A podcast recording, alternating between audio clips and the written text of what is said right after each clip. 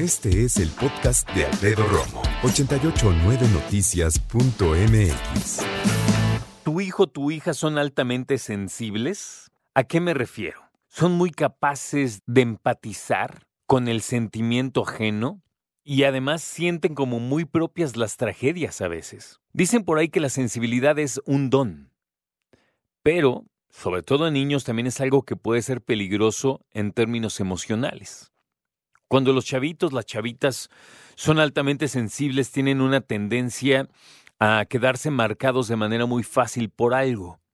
No sé si llamarle trauma, se me hace un poco exagerado, pero sí a que les queda algo muy marcado. Y también terminan experimentando las cosas un poquito más intensas de lo que tal vez la mayoría de nosotros, en promedio, experimentamos.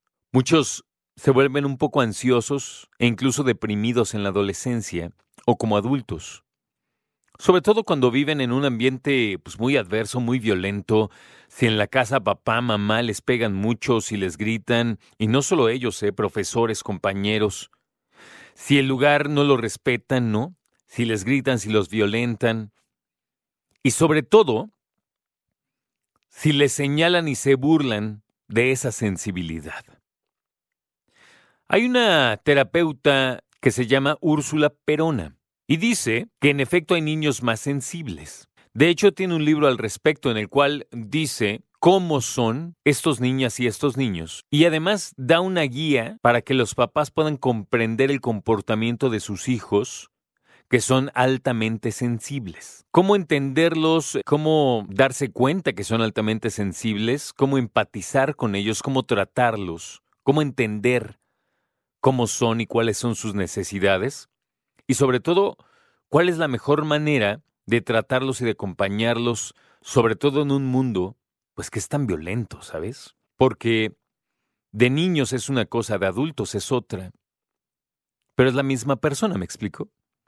Aquel chiquitín, chiquitina, que son como muy sensibles y que a lo mejor son tan sensibles que ven una película triste y lloran, pero también ven un anuncio triste y lloran, y escuchan la canción triste y lloran, o sea, y todos lo somos. Eh, de una manera u otra todos somos sensibles, unos más, otros menos. ¿Cuáles son algunas de las características que puede presentar, o no, no todas, a lo mejor alguna, todas, no sé, los niños que son altamente sensibles y las niñas, claro? Su sistema neurosensorial es muy agudo. ¿Qué es esto? Perciben todo estímulo que viene del exterior. Somos muy sensibles a, los ruidos, ¿no? te perturbas fácil. Huelen mucho, sienten mucho las texturas, pero además perciben sus propios estados internos, que algo les duele, que algo les molesta, están inquietos emocionalmente. Dicen que podrían tener una capacidad muy grande, muy intensa de analizar todo lo que perciben.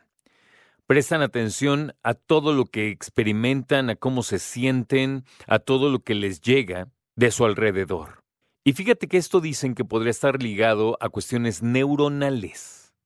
En el cerebro hay algo que se llama la ínsula. Es chiquita parte del cerebro que dicen que está como muy estimulada, vamos a ponerlo así, en las personas que son altamente sensibles.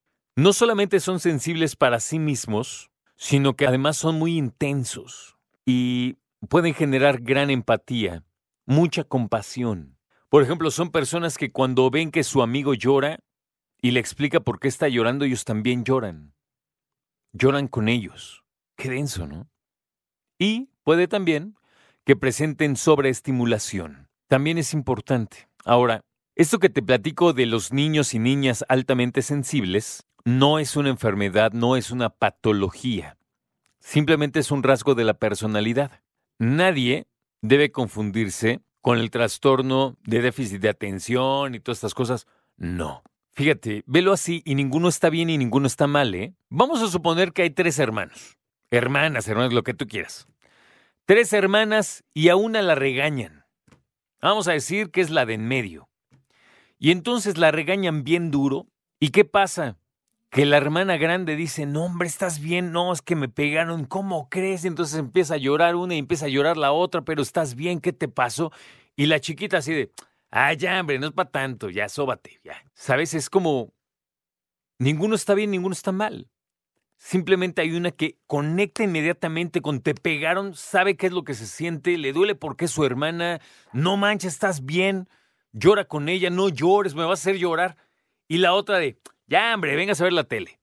Porque es así como, pues ya te pegaron, ¿ya qué? ¿No? Ya vente a ver la tele. Y el razonamiento no está mal. Es, ¿qué? Que te despeguen. Pues no se puede. Pues ya vente, siéntate y ve la tele. Estoy seguro que puede que tus hijos probablemente sean muy sensibles cuando de repente vas en la carretera y de repente pasas un camión gigantesco y dicen, mamá, ¿A dónde llevan ese camión lleno de cerditos? Mamá se queda callada y papá con su bocota. Los van a matar, mija. Son las carnitas de tu papá. ¿No? Y entonces la niña, ¿qué? Y ya en eso ya está, con ojito lloroso. No es cierto, ¿cómo no? Y empieza a llorar. Ahí tienes. Porque puede saber exactamente qué va a pasar. O sea, no lo imagina porque nunca lo ha visto y ojalá nunca lo vea, pero sabe qué significa eso. Y viene la bronca a la pareja de ¿por qué le dices? Pues es la neta, pero está chiquita. ¿Sabes? Ese tipo de cosas. Es que tu hermano perdió su muñeco y el niño hermano está llorando, hermano, no llores, y también está llorando la niña con él. Ese tipo de cosas es muy común. Y reitero, no tiene nada de malo, pero seguramente con papá o mamá ha llegado a preocuparte. Escucha a Alfredo Romo donde quieras. Cuando quieras. El podcast de Alfredo Romo en 889noticias.mx.